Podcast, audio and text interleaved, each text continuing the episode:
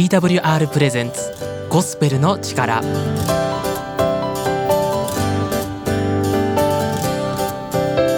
皆さんいかがお過ごしでしょうか？TWR がお送りするゴスペルの力のお時間です。本日も TWR の鈴木が番組をお送りします。どうぞよろしくお願いします。ゴスペルの力では皆様からのお便りや一言をたくさんたくさん募集しています、えー、ツイッターではハッシュタグゴスペルの力でぜひお送りください。また現在お聞きの放送局へメールで送っていただいても結構です。よろしくお願いします。そしてですね今日はもう一つ宣伝になるんですけど、えー、一つお伝えしたいことがあります。普段は収録していますので生放送じゃないのでリアルタイムでの交流がなかなかできないんですよね。なのでどうすればいいかなと思ってツイキャスの方でゴスペルの力出張所というのを始めました、えー、毎週月曜日の21時から配信しています。だいたいそうですね毎回1時間半ぐらいは配信してます。結構長いですね。でもよければ来てみてください。えー、そちらでは、えー、皆さんと聖書のお話とかより深く、まあ、僕のクリスチャンとしての考え方とかそういうことをいろいろお話ししています、えー、ツイッターで鈴木アットマークゴスペルの力で、えー、探してみてください。そちらから簡単に行くことができますのでぜひよろしくお願いします、えー、そして今日はですねメールでのお便りが届いていますので一番最初に読ませていただきます。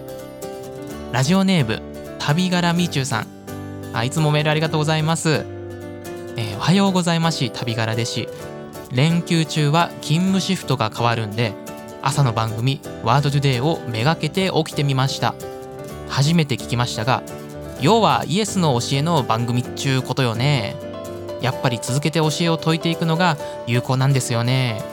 継続は力なり今日は11時から仕事です。みんながお休みの中も頑張って仕事しようと思います。ということですけど旅柄みちゅさんありがとうございます。連休中ということなので、えー、これゴールデンウィークの時ですかね。ゴールデンウィークの中お仕事お疲れ様でした。ワードトゥデイですけどこれは一部の曲で放送されているポール・シュレイダー牧師という牧師先生のお話を日本語に訳したものですね。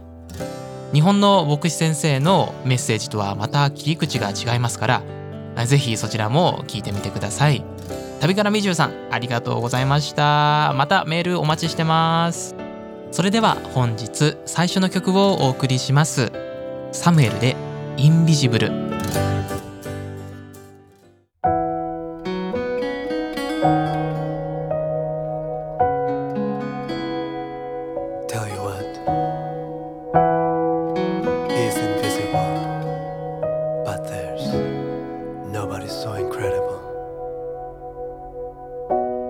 形あるものより形のないものに心奪われたい。心とらわれたい。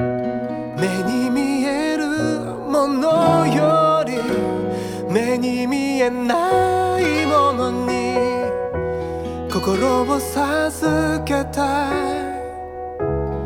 心を預けた Oh, can oh. あみな方法で幸せを求めちゃうんだろう虚しくなるんだろう微笑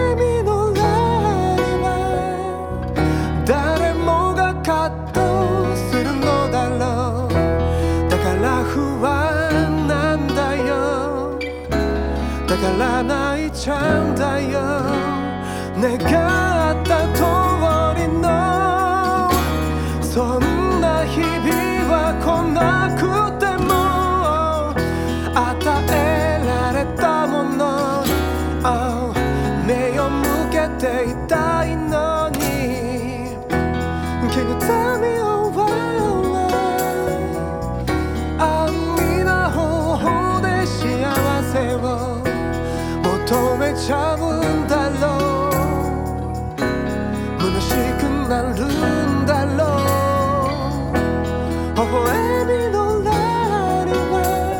サムエルでインビジブルをお送りしています。曲へのご感想もハッシュタグゴスペルの力でお送りください。続いては聖書からのメッセージをお送りします。本日は東京都新宿復興協会の菅野直樹牧師によるイエス・キリストの聖書解釈その1です。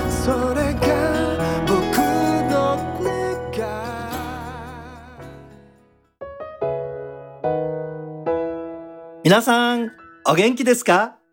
新宿復興協会の牧師の菅野直樹です。今日もゴスペルの力を聞いてくださりありがとうございます。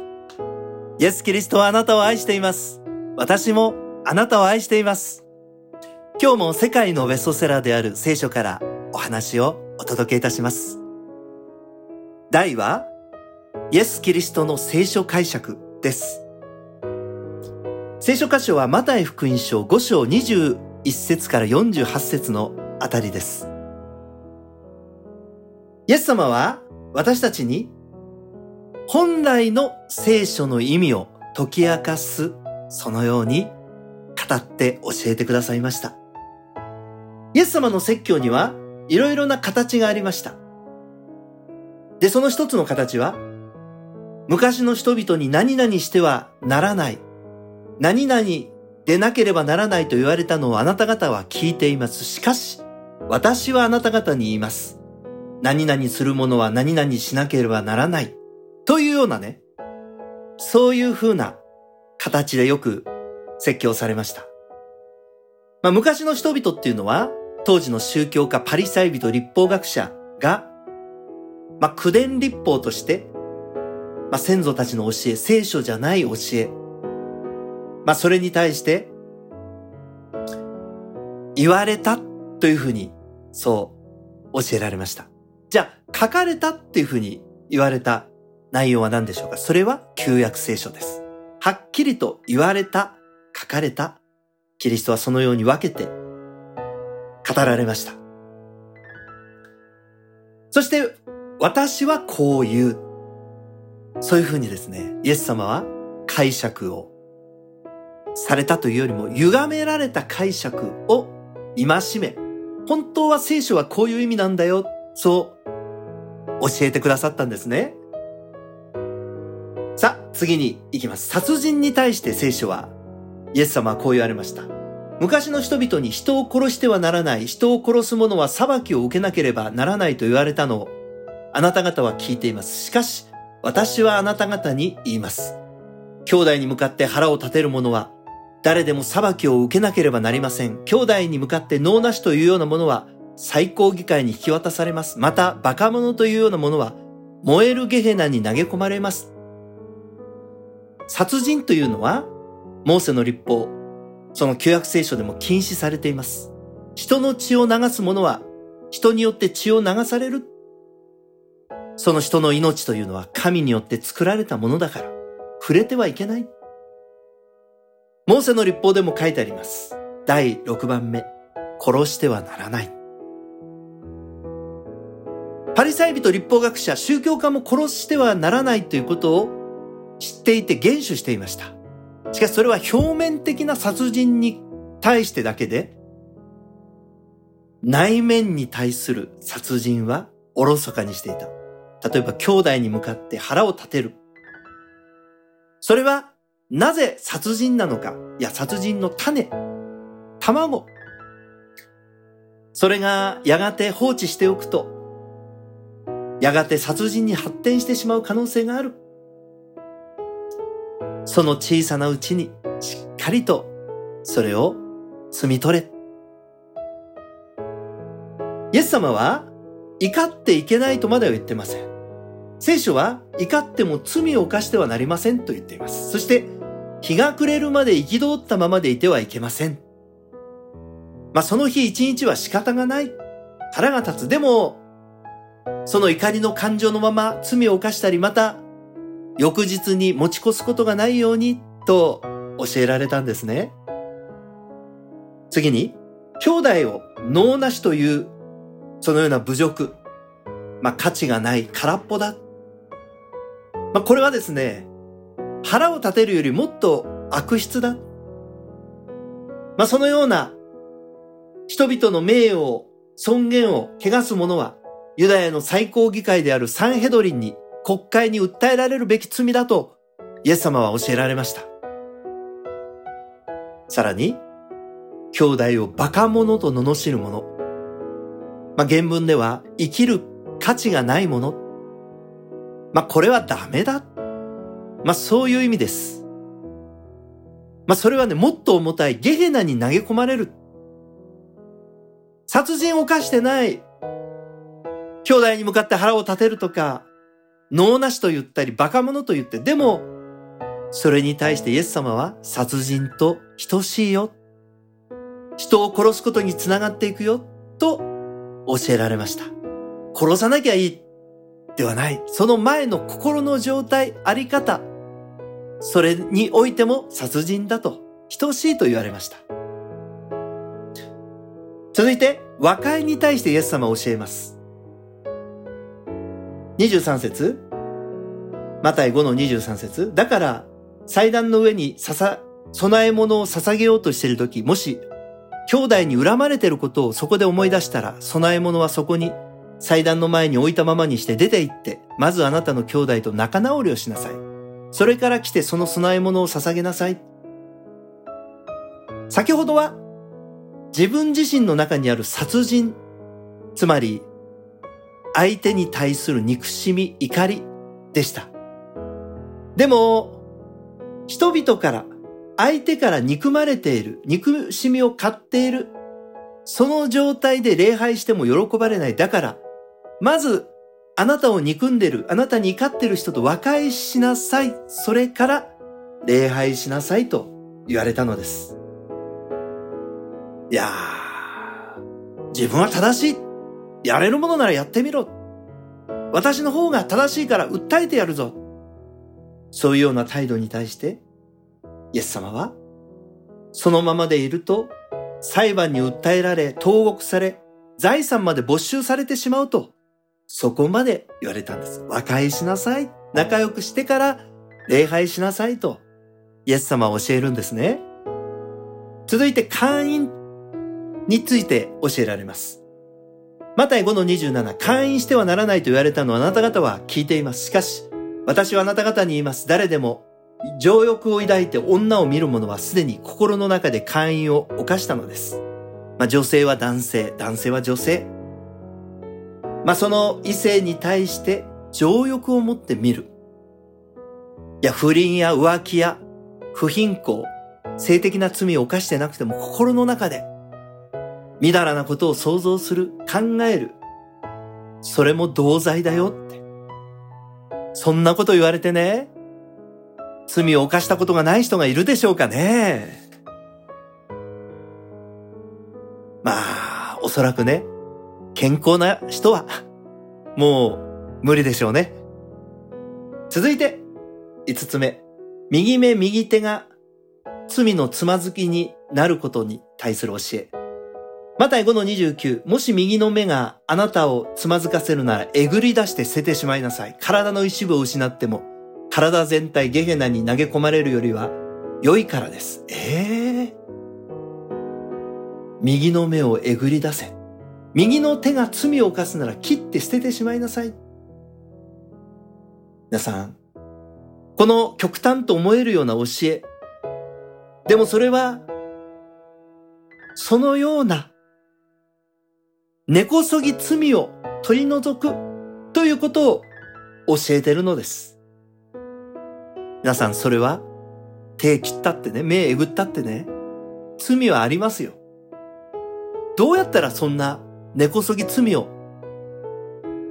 取っていただけるんでしょうか？皆さん、それはイエス様を信じることによってのみ与えられるのです。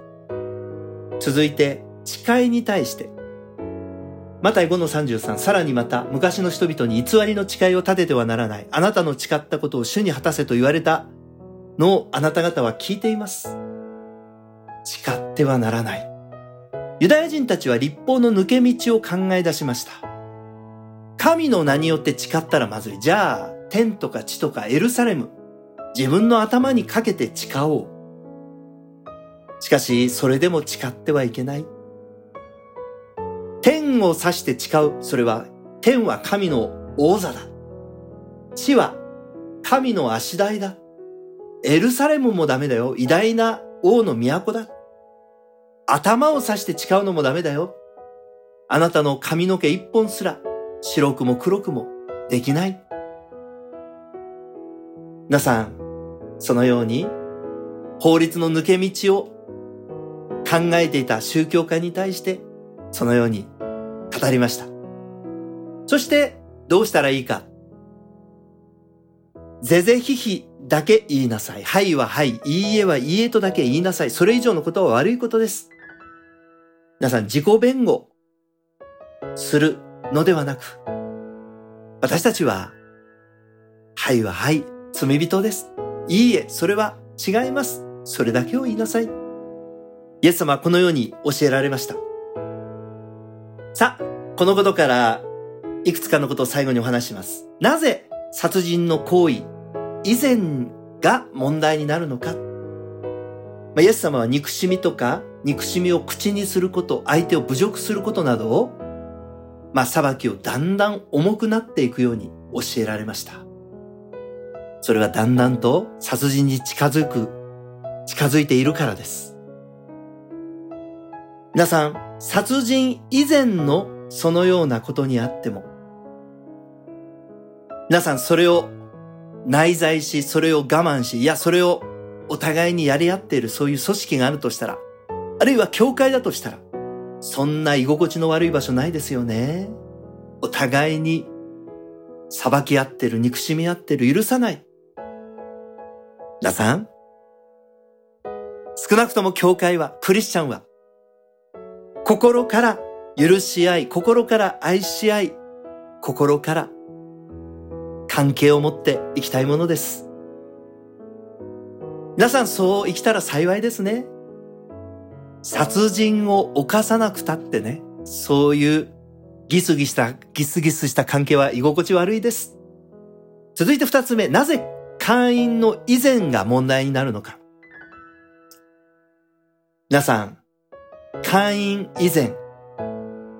まあ、当時のですね、偽教師、偽宗教家たちは、メッキを塗るかのように自分を正しく見せていた。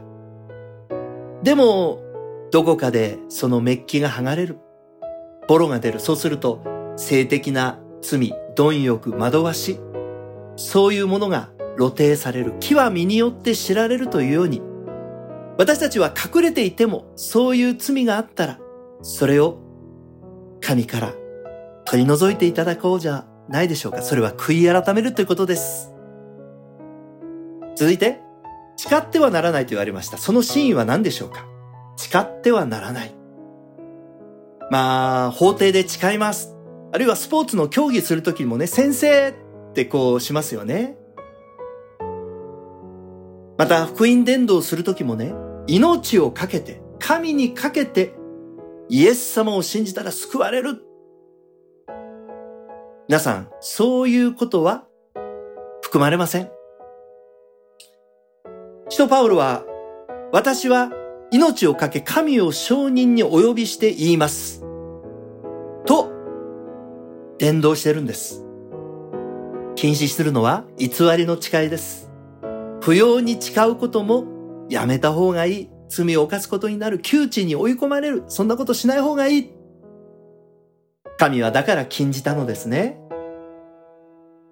神は私たちを殺人や姦淫や偽りの誓いというその罪から守るために、幸せに生きるためにそういうことをしなくていいよ。今日そういうことを教えてくださるイエス様、救い主を信じて生きていきませんか？皆さん聖書は今日あなたに、ラジオの前のあなたにそう語っておられるのです。もし私も私を救ってくれる、私に幸せを与えてくれるイエス様、このお方を信じたい、そう願う人がいるなら、一緒にこのお祈りをしてください。よかったら祈ってください。天の神様、私を愛してくださりありがとうございます。私は神から離れていた罪人です。今日、救い主イエス様を信じ、心の中にイエス様を迎え入れます。あなたが私の代わりに十字架で死に、三日目に復活してくださったことを信じます。私を救ってくださり、感謝いたします。天国に行く日まで私をお導きください。イエス様のお名前によって祈ります。アーメン。今日この祈りを捧げてくださったあなたは神の子供となり救われました。罪が許されました。死から救われ、そう皆さん永遠の命いただいています。おめでとうございます。皆さんいつ死んだって大丈夫です。まあ生きてください。もう私たち死んだ後天国に行けますから私たちは恐れず生きていきましょう。幸せに生きていきましょう。その幸せを伝えていこうじゃないでしょうか。まあでも、そこまでまだまだ信じきれない。ちょっと信じたいんだけどな。まあそういう人も歓迎です。あなたのためにね、お手紙くだされば、お返事を書かせていただきますし、また、イエス様を信じるそのところまで丁寧にお導きしたいと思っております。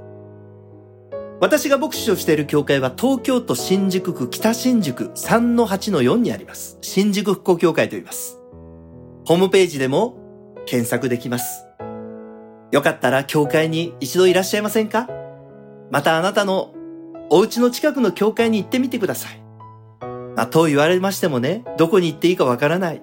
としたら、こちらの番組までお手紙やメールをください。あなたの人生の助けになりたいと思っています。今日も最後までお話を聞いてくださってありがとうございました。以上、新宿復興協会の牧師の丹野直樹でした。またお会いいたしましょう。さようなら菅野牧師ありがとうございました。今日のメッセージへのご感想や菅野牧師への質問などは「ハッシュタグゴスペルの力」や私鈴木の DM までお送りください。もう一曲ゴスペルソングをお送りします。八木陽子で「神様に守られて」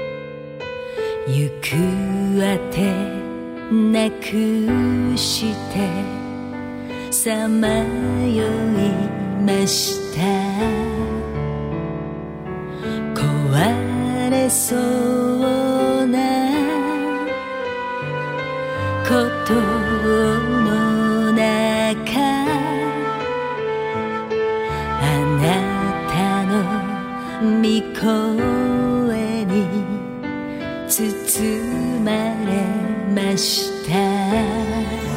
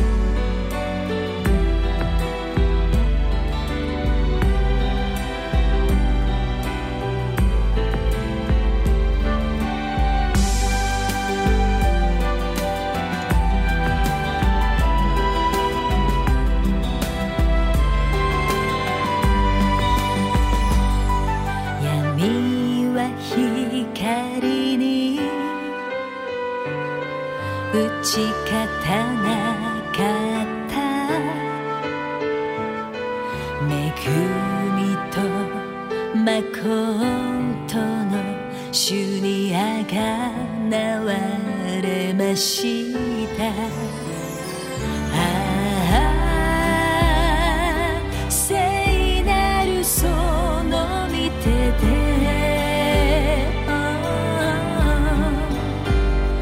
この。そろそろ本日のゴスペルの力もお別れのお時間となりました。今日も聞いてくださりありがとうございます。次回もぜひ、ぜひぜひまたお聞きください。えーそしてですね、皆さんのご感想や一言、あとはお便りがもらえると本当に嬉しいです。ハッシュタグゴスペルの力、ハッシュタグゴスペルの力でつぶやくか、もしくはお聞きの放送局までメールでお送りください TWR の最新情報はホームページ twrjp.org twrjp.org をご覧ください。聖書が読んでみたいので送ってほしいという方がおられましたらホームページのフォームよりご連絡ください。また各種 SNS でも情報を発信しています。インスタグラム、ツイッター、フェイスブックで TWR ジャパン TWR ジャパンと検索してフォローの方よろしくお願いします。また番組をもう一度聞きたい聞き逃したという場合は Apple Music もしくは Spotify のポッドキャストでアーカイブを聞くことができます。そちらでゴスペルの力でぜひ検索してみてください。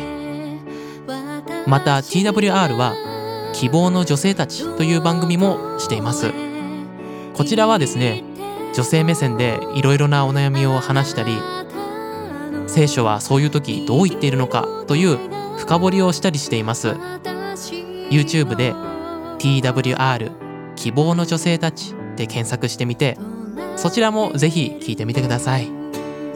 それではまた次回お会いしましょう。